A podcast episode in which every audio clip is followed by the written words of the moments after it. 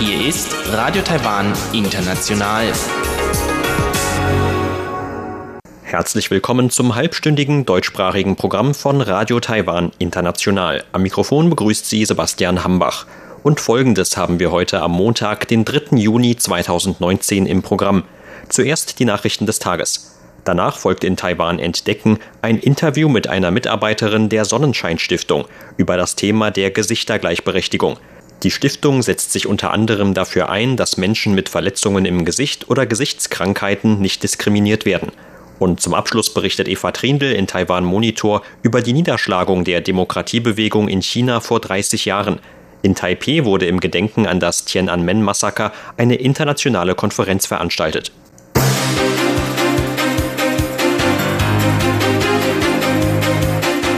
Sie hören die Tagesnachrichten von Radio Taiwan International. Der Überblick. Präsidentin ruft China zu Demokratie und Menschenrechten auf.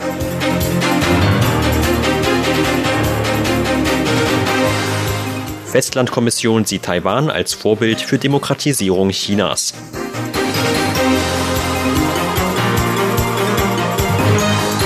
Und Verteidigungsministerium verurteilt Chinas Kriegsäußerungen. Die Meldungen im Einzelnen.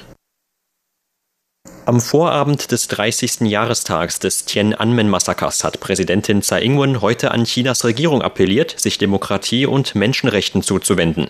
Ihre Äußerungen machte Tsai beim Empfang einer Delegation von ausländischen Demokratieaktivisten im Präsidialamt. Die Präsidentin sagte, dass dieses Jahr nicht nur den 30. Jahrestag des Tiananmen-Massakers in China, sondern auch den 40. Jahrestag des Formosa-Zwischenfalls in Taiwan markiere. Beide Ereignisse hätten die demokratische Entwicklung auf beiden Seiten der Taiwanstraße unterschiedlich beeinflusst. Vor 30 und 40 Jahren standen wir schon einmal an einem Scheideweg. Aber während sich Taiwan entschlossen für den Weg von Demokratie und Freiheit entschied, unterliegen Menschenrechte und Freiheiten in China trotz der dortigen wirtschaftlichen Entwicklung leider immer noch großen Einschränkungen. Die Präsidentin sagte weiter, dass Taiwans Demokratisierung sehr beschwerlich gewesen sei und nur aufgrund des Einsatzes der damaligen Vorkämpfer möglich geworden sei. Ein Teil der Vergangenheitsaufarbeitung bestehe aber heute noch darin, das Schicksal der damaligen politischen Gefangenen in Taiwan aufzuarbeiten. Auch in Zukunft werde Taiwan weiter an Demokratie festhalten. Wir sorgen uns auch um die Entwicklung von Demokratie und Menschenrechten in China. Das sind universelle Werte und wir hoffen, dass auch China den Weg dorthin bestreiten kann. Es wird notwendigerweise ein beschwerlicher Weg sein. Aber solange wir ihn beschreiten können, werden wir alles dafür geben. Am 4. Juni 1989 schlug das chinesische Militär in Peking gewaltsam die damalige Demokratiebewegung nieder.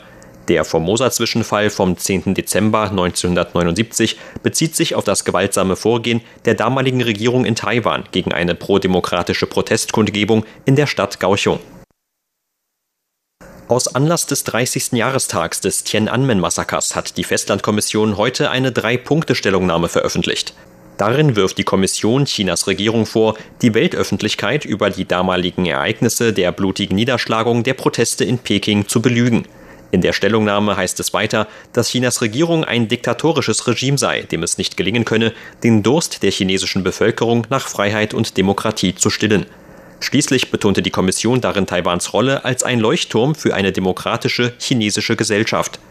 Die Stellungnahme der Kommission kritisiert zudem den so wörtlich fehlenden Mut der chinesischen Regierung, das Tiananmen-Massaker aufzuarbeiten.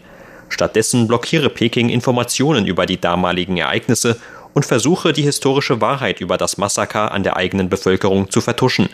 Die Festlandkommission betonte, dass die Einparteienregierung in China immer noch andere Meinungen unterdrücke und die Freiheitsrechte seines Volks beschneide. Nur wenn die Regierung in Peking schnellstmöglich demokratische Reformen einleiten würde, könnten die gesellschaftlichen Spannungen in dem Land entschärft werden. Taiwan werde international als Vorbild für eine demokratische chinesische Gesellschaft gelobt, so die Stellungnahme weiter. Keinesfalls werde man in Taiwan den Anstrengungen der chinesischen Regierung nachgeben, Taiwan zu spalten und das Land militärisch und diplomatisch zu unterdrücken.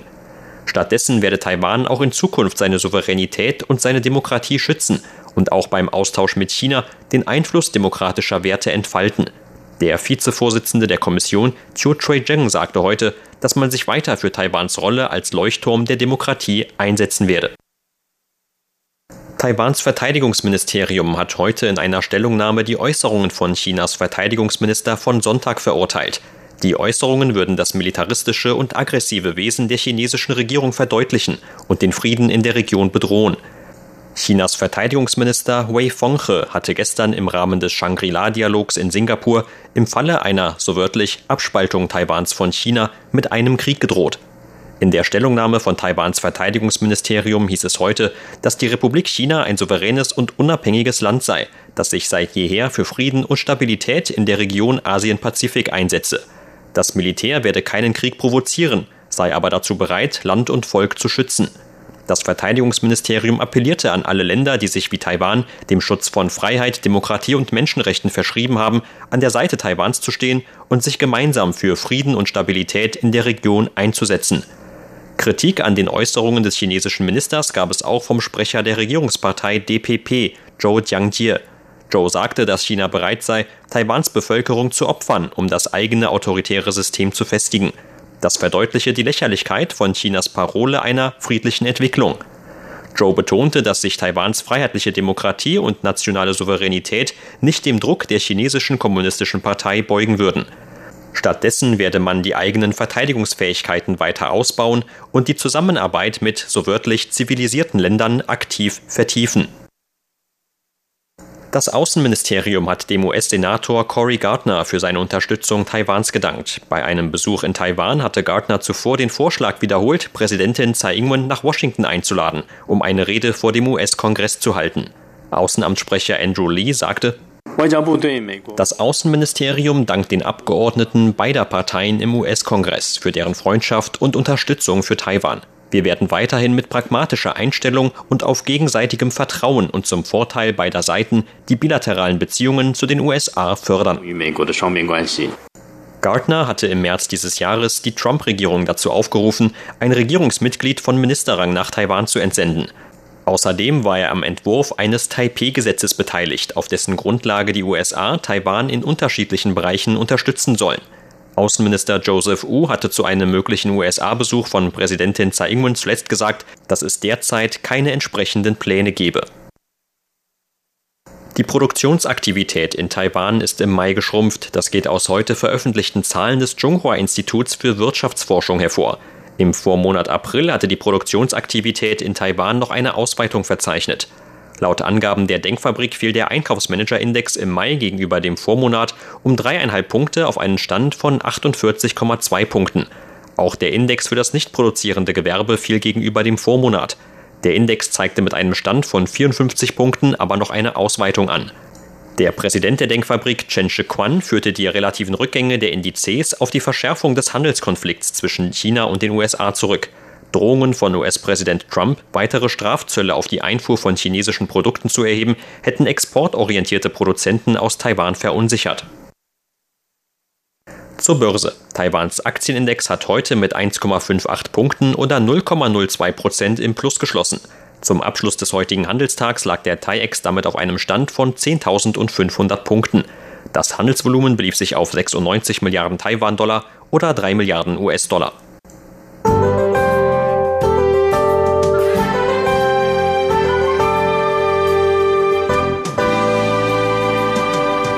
In mehreren Regionen Taiwans wurde das Wetter heute von heißen Temperaturen mit Werten von 35 bis 36 Grad Celsius bestimmt.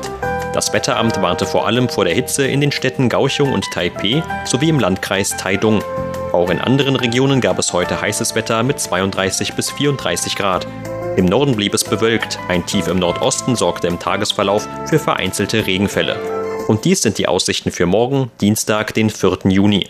Für mehrere Regionen Taiwans, darunter Nord-, Süd- sowie Ost-Taiwan, sagt das Wetteramt für morgen zunächst wechselhaftes Wetter voraus. Auch mit vereinzelten Gewitterschauern ist zu rechnen.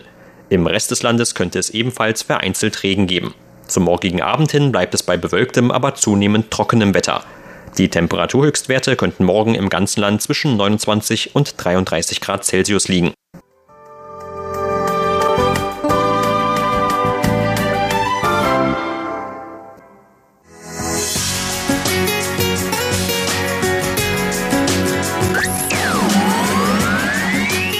Radio Taiwan, international aus Taipeh.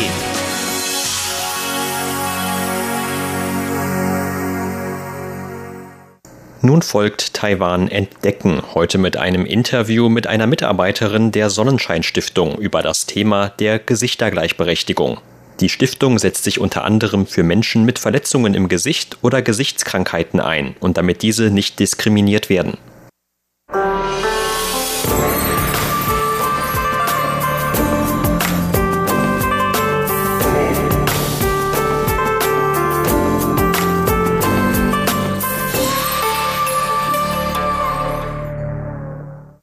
Der 17. Mai wurde dieses Jahr in Taiwan inoffiziell auch als Face Equality Tag oder Tag der Gesichtergleichberechtigung begangen.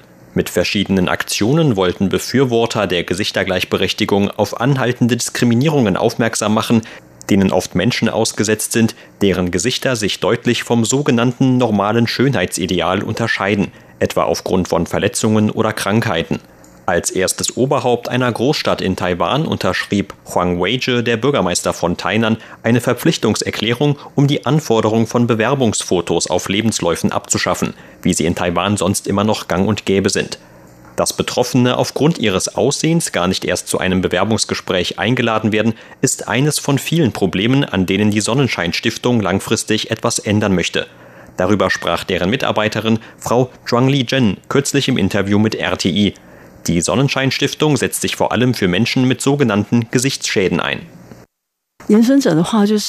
Menschen mit Gesichtsschäden tragen etwa aufgrund von Unfällen, Fehlbildungen bei ihrer Geburt oder sogenannten Geburtsmalen deutliche Merkmale im Gesicht, auf die andere Leute leicht aufmerksam werden, was sich dann wiederum auf die Gefühlslage der Betroffenen auswirkt. So definieren wir Menschen mit Gesichtsschäden. Unsere Sonnenschein-Stiftung wurde im Jahr 1981 gegründet. Damals hatte ein Student durch eine Explosion im Chemieunterricht Verletzungen im Gesicht davongetragen. Nach seinem Studienabschluss fand er darum nirgendwo eine Arbeit. Über seine Erfahrungen schrieb er ein Buch mit dem Titel Angst vor dem Sonnenschein. Man kann also sagen, dass die Gründung unserer Stiftung auf die Diskriminierungen einer Person mit Gesichtsschäden in der Arbeitswelt zurückgeht. In den vielen Jahren seitdem hat sich die Stiftung nicht nur für Menschen mit Gesichtsschäden und Verbrennungen eingesetzt. Wir haben uns auch sehr stark dafür eingesetzt, um für mehr Verständnis bei der Bevölkerung zu werben. Im Jahr 2011 begannen wir mit der Zusammenarbeit mit der Wohltätigkeitsorganisation Changing Faces aus dem Vereinigten Königreich.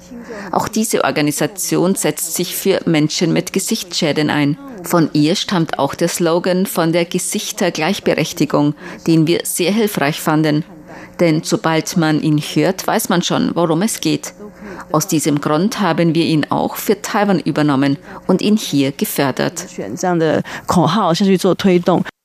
Unter dem Motto einer Gleichberechtigung für Gesichter möchte die Stiftung mehr erreichen als nur mehr Aufmerksamkeit für die alltäglichen Schwierigkeiten, denen sich die betroffenen Personen gegenübersehen.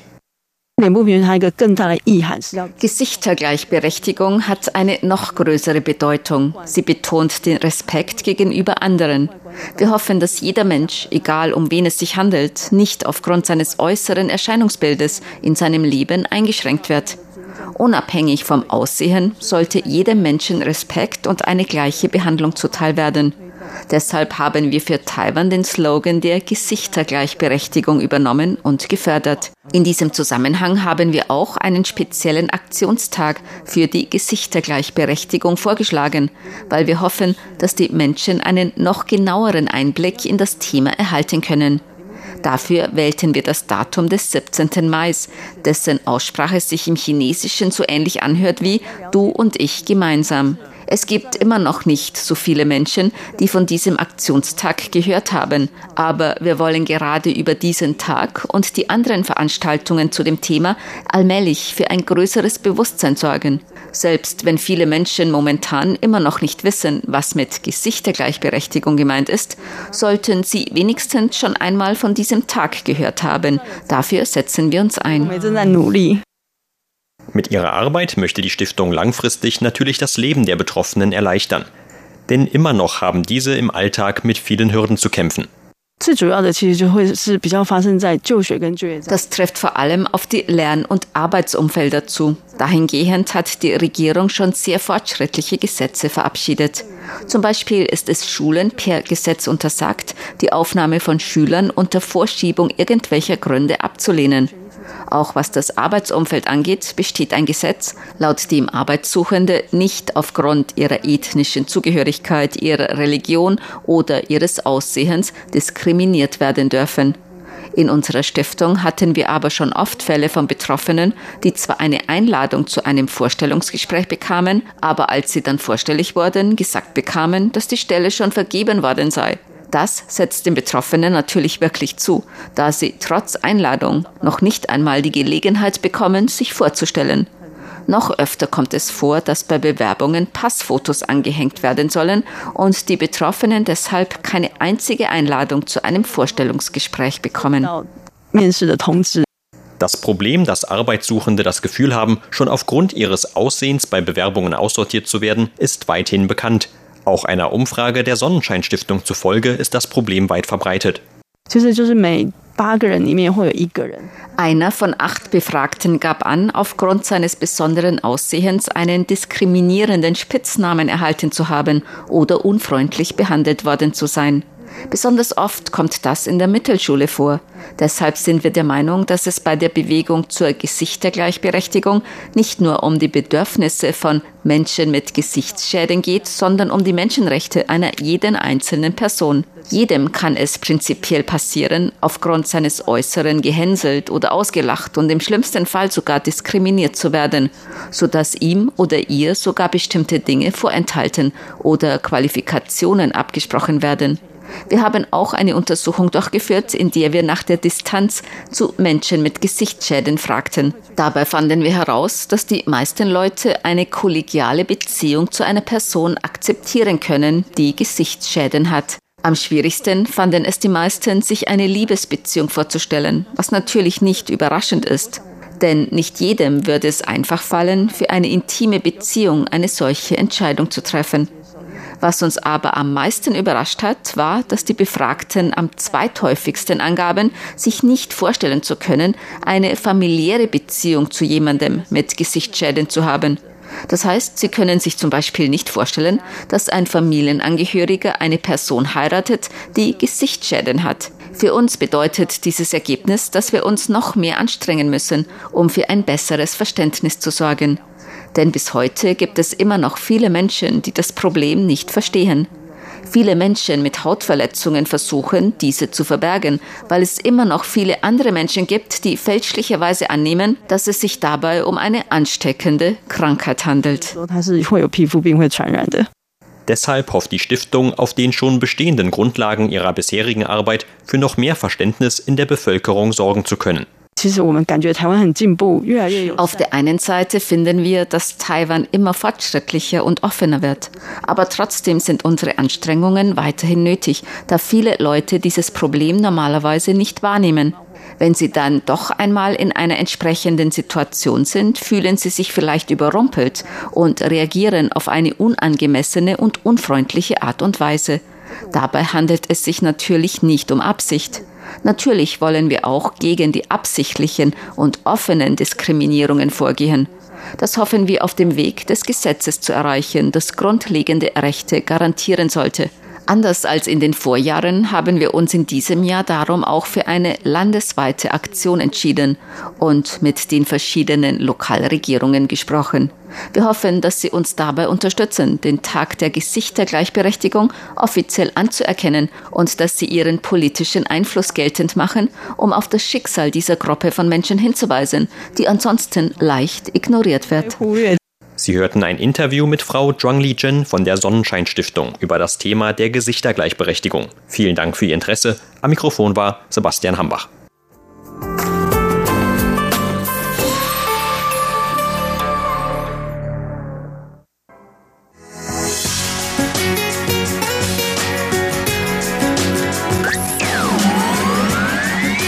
Radio Taiwan, international aus Taipeh.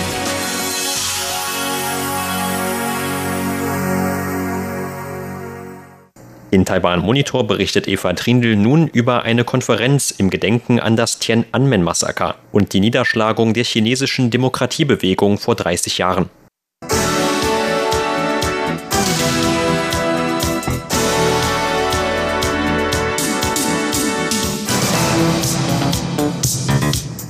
Vor 30 Jahren wurde in China die Demokratiebewegung durch das Militär gewaltsam niedergeschlagen. Die genaue Zahl der Opfer viele davon Studenten, ist nicht bekannt. In Taiwan finden aus Anlass des 30. Jahrestages des Tiananmen-Massakers oder des Zwischenfalls vom 4. Juni Symposien und Gedenkveranstaltungen statt. In einer internationalen Konferenz vor zwei Wochen in Taipei kamen Beteiligte, Betroffene und Experten zu Wort. Es wurde unter anderem auch über die internationalen Auswirkungen gesprochen und diskutiert. Professor Zheng Qianyuan, Vorstandsvorsitzender der New School for Democracy, hat die Demokratiebewegung der damaligen Zeit in Taiwan und China verglichen und über die Auswirkungen der Studentenbewegung in China und der Niederschlagung der Proteste auf die Demokratisierung in Taiwan gesprochen. In Taiwan fand die Studentenbewegung in China gemäß Professor Zeng damals ebenfalls Beachtung.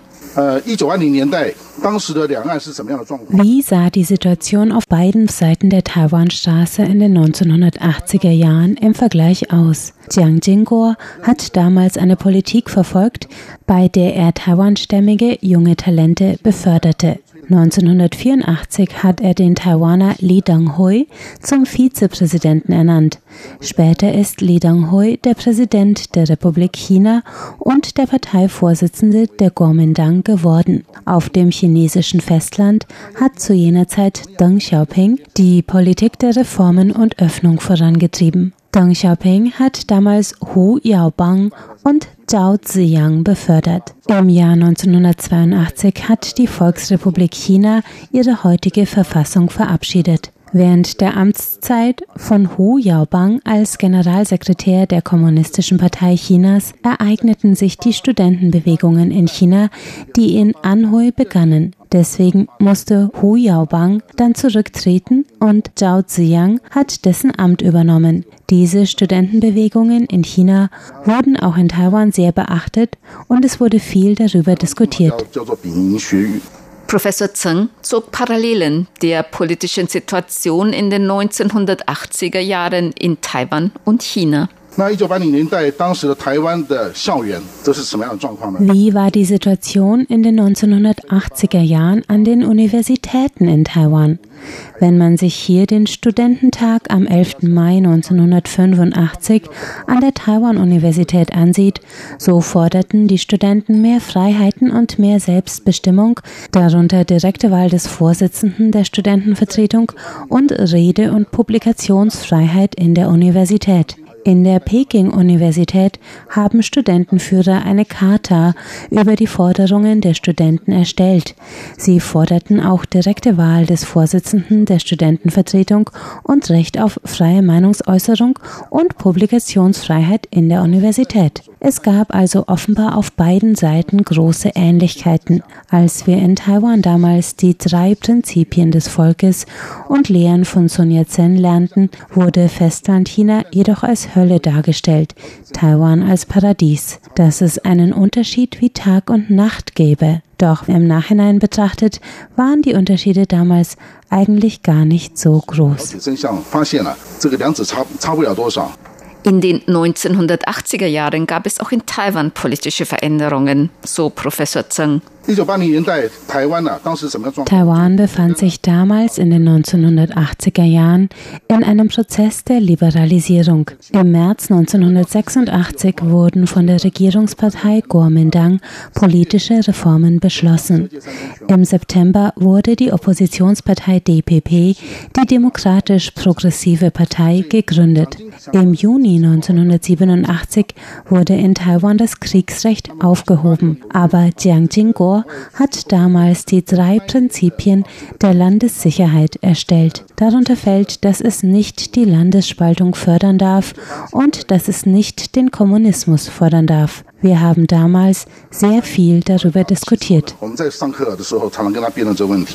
Gemäß Professor Zeng gab es damals auf beiden Seiten eine aktive Bürgerbewegung, die am politischen System rüttelte. In China war 1982 die Verfassung der Volksrepublik China erstellt worden, wobei an den vier Grundprinzipien festgehalten wurde. Das heißt an den Grundsätzen des Kommunismus und der Führung der Kommunistischen Partei Chinas. In China ereignete sich Ende 1986 1990 eine Studentenbewegung, woraufhin Hu Yaobang zurücktreten musste. Sein Nachfolger Zhao Ziyang hat auf dem 13. Parteitag der Kommunistischen Partei Chinas im Oktober 1987 ein System für gesellschaftliche Konsultationen und politische Reformen hervorgebracht. Das politische System auf beiden Seiten war damals zwar unterschiedlich, aber es war sowohl in Taiwan als auch in China im Grunde das System eines Parteistaates. Die Gesellschaft hat damals auf beiden Seiten an diesem System gerüttelt. In Taiwan gab es damals als Parlament die Nationalversammlung mit lauter alten Männern als ewigen Abgeordneten, in China den Volkskongress. Wie kann man also sagen, dass das politische System in Taiwan demokratischer sei als in Festlandchina? Das konnte die Studenten und die Bevölkerung Taiwans nicht überzeugen. Gemäß Professor Zeng gab es in Taiwan damals auch Demonstrationen vor allem von Studenten zur Unterstützung der Proteste in China. 一九八九年四月到六月的天安门学运 Damals hat das Bildungsministerium Taiwans eigentlich universitätsübergreifende Bewegungen verboten, aber trotzdem gab es eine Kundgebung an der Chiang Kai-shek Gedenkhalle. Wie war das möglich? Die Studentenproteste in Peking richteten sich gegen die kommunistische Partei. Deshalb haben damals in Taiwan die Partei Kuomintang und die Jugendorganisation zur Rettung der Nation die Studenten in Taiwan mobilisiert. Es wurden beide Augen zugedrückt und man hat den Studenten erlaubt, gegen mangelnde Demokratie in China zu demonstrieren. Die taiwanischen Studenten haben dabei aber auch gelernt, wie man mit den gleichen Mitteln gegen die Kuomintang protestieren kann.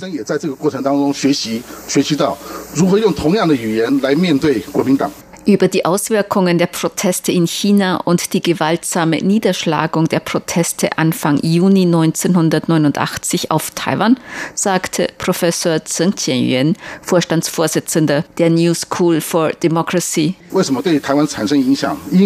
Warum hatten die Studentenbewegung in China und das Tiananmen-Massaker Auswirkungen auf Taiwan? Die Kuomintang hatte die Proteste der Studenten zur Unterstützung der Studentenbewegung in Peking unterstützt und damit der Studentenbewegung zur Legitimation verholfen. Als im März 1990 die Studenten in Taiwan gegen die Nationalversammlung protestierten, hatten die Kuomintang und die Universitäten keine Ausrede mehr, dies zu verhindern und zu unterdrücken. Der damalige Präsident Li Donghui ist bereits am zweiten Tag auf den Platz zu den protestierenden Studenten gegangen. Damals dachten die Studenten und die Studentenführer der Studentenbewegung in Taiwan nicht daran, dass diese Bewegung in einem Zusammenhang mit der Studentenbewegung in Peking stand. Aber die Demonstrationen in Taiwan zur Unterstützung der Studentenbewegung in China haben den Studentenbewegungen in Taiwan eine Legitimation verliehen. Außerdem diente das Tiananmen-Massaker als eine Warnung für Taiwan, dass sich ein solches Vorgehen der Kommunistischen Partei Chinas gegen die Studentenproteste nicht auch in Taiwan ereignen dürfe. Li Donghui hat seine Versprechen gehalten, darunter Verfassungsänderungen, die er bei den Studentenprotesten gegeben hatte, darunter Parlamentswahlen, Verfassungsänderungen.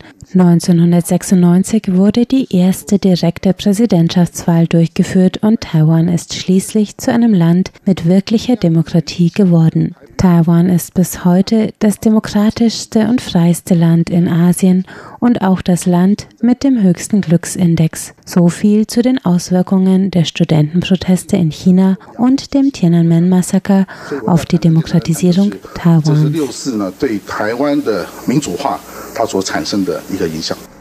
Sie hörten das halbstündige deutschsprachige Programm von Radio Taiwan International am Montag, den 3. Juni 2019. Unser aktuelles Radioprogramm und weitere Sendungen können Sie im Internet on demand hören unter der Adresse www.de.rti.org.tv. Weitere Informationen und Videos von der RTI Deutschredaktion finden Sie zudem auf unserer Facebook-Seite